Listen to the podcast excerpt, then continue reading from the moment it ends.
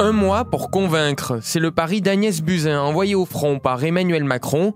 L'ex-ministre se lance à la conquête de la capitale après le retrait de Benjamin Griveaux. Je suis vraiment complètement investie et engagée dans cette campagne parce que c'est une envie que j'ai toujours eue. Agnès Buzyn, plan B de la République en marche, dans une campagne où rien ne se passe comme prévu. Mais vous savez quoi? Paris a toujours été une élection maudite pour les candidats de l'Élysée. Bis Repetita, un podcast BFM TV raconté par Simon Buisson.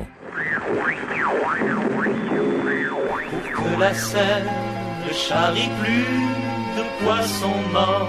Paris vaut bien une élection municipale. Nous sommes en 1977 et pour la première fois depuis plus de 100 ans, les Parisiens élisent leur maire, une volonté du président Valéry Giscard d'Estaing.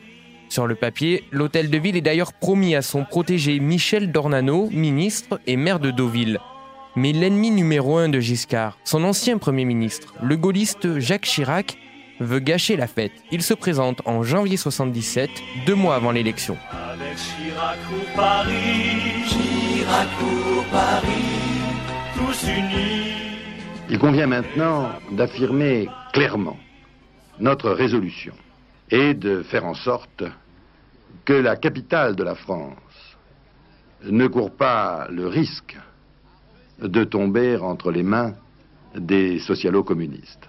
J'ai décidé de me présenter à Paris. Campagne express, Chirac fait du Chirac. En Corrèze, il tâtait le cul des vaches. À Paris, il serre les mains. Aucune rue, aucun commerçant, aucun bistrot ne lui échappe. Il est officiellement élu maire de Paris le 25 mars 1977. J'appelle M. Jacques Chirac, élu maire de Paris, à prendre place au fauteuil de la présidence et à poursuivre l'ordre du jour de la séance.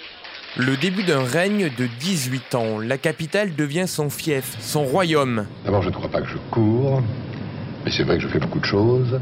Paris, c'est Chirac, avec un combat, la pollution canine et les fameuses motocrottes. Il, il existe actuellement, et un certain nombre de villes les ont développées, euh, des petits engins qui euh, lavent les trottoirs, euh, car il faut de l'eau. Sans eau, euh, on ne fait rien de propre. À l'Élysée, François Mitterrand tire un trait sur Paris. En 83, le socialiste Paul Kielès est battu malgré des visites guidées de la capitale en bus organisées avec les journalistes.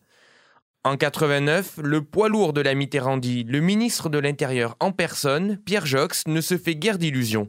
Parce qu'il faudra tellement d'années pour redresser la situation qu'il vaut mieux qu'il commence jeune. Justement, vous vous donnez combien d'années Ah ben moi je suis plus très jeune, moi, vous comprenez. Moi je fais partie déjà de...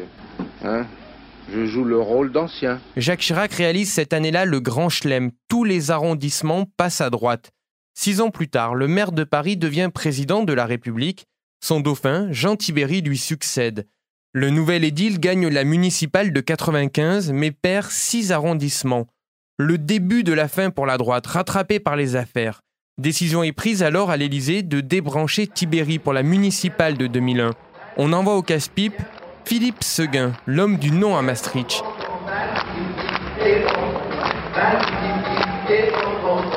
Mais Jean Tibéry, l'héritier renié, refuse de se laisser sacrifier. Les Français ont du reste désapprouvé clairement cette procédure qui rappelle d'autres âges et d'autres régimes, qui fait du RPR le dernier parti frère du Parti communiste de Corée du Nord et de Philippe Séguin une sorte de Kim Il-jong des Vosges. Tous les coups sont permis. C'est règlement de compte à hockey choral. La campagne de la droite se transforme en pugilat. Bernadette Chirac est même envoyée par l'Élysée pour soutenir Philippe Seguin. Devant la caméra de Serge Moiti, il affiche pourtant sa détermination. Je suis sur le ring, je frappe mon adversaire. euh, il paraît qu'il est, qu'il est en avance au point. Bon, ben, je me demande pas ce que je vais faire au cas où je suis battu. J'essaye de trouver une façon de l'emporter à la fin. Vous y croyez? Bien sûr, j'y crois. Mais en coulisses, Philippe Seguin se laisse gagner par la déprime. Il ne répond plus au téléphone et préfère regarder des matchs de foot. Sur les ruines de cette guerre fratricide, le socialiste Bertrand Delanoë est élu maire de Paris. Je, je vous ai tellement empêché de le dire avant que maintenant vous gênez pas. Les Parisiens tombent sous le charme de leur nouveau maire. En 2008, Nicolas Sarkozy au pouvoir, la droite retente le siège de l'hôtel de ville avec Françoise de Panafieux, qui se solde par un nouvel échec. Il faudra attendre 2014 pour que François Hollande brise enfin la malédiction de la mairie de Paris. La candidate de son camp, Anne Hidalgo, l'emporte, face à une droite toujours divisée, menée par Nathalie Kosciusko-Morizet. Trois ans plus tard, avec plus de 34% au premier tour de la présidentielle à Paris, Emmanuel Macron imaginait déjà réussir sa prise de l'hôtel de ville, mais avec des si, on mettrait Paris en bouteille. Retrouvez les épisodes de Bis Repetita sur le site et l'application BFM TV et sur toutes les plateformes de streaming.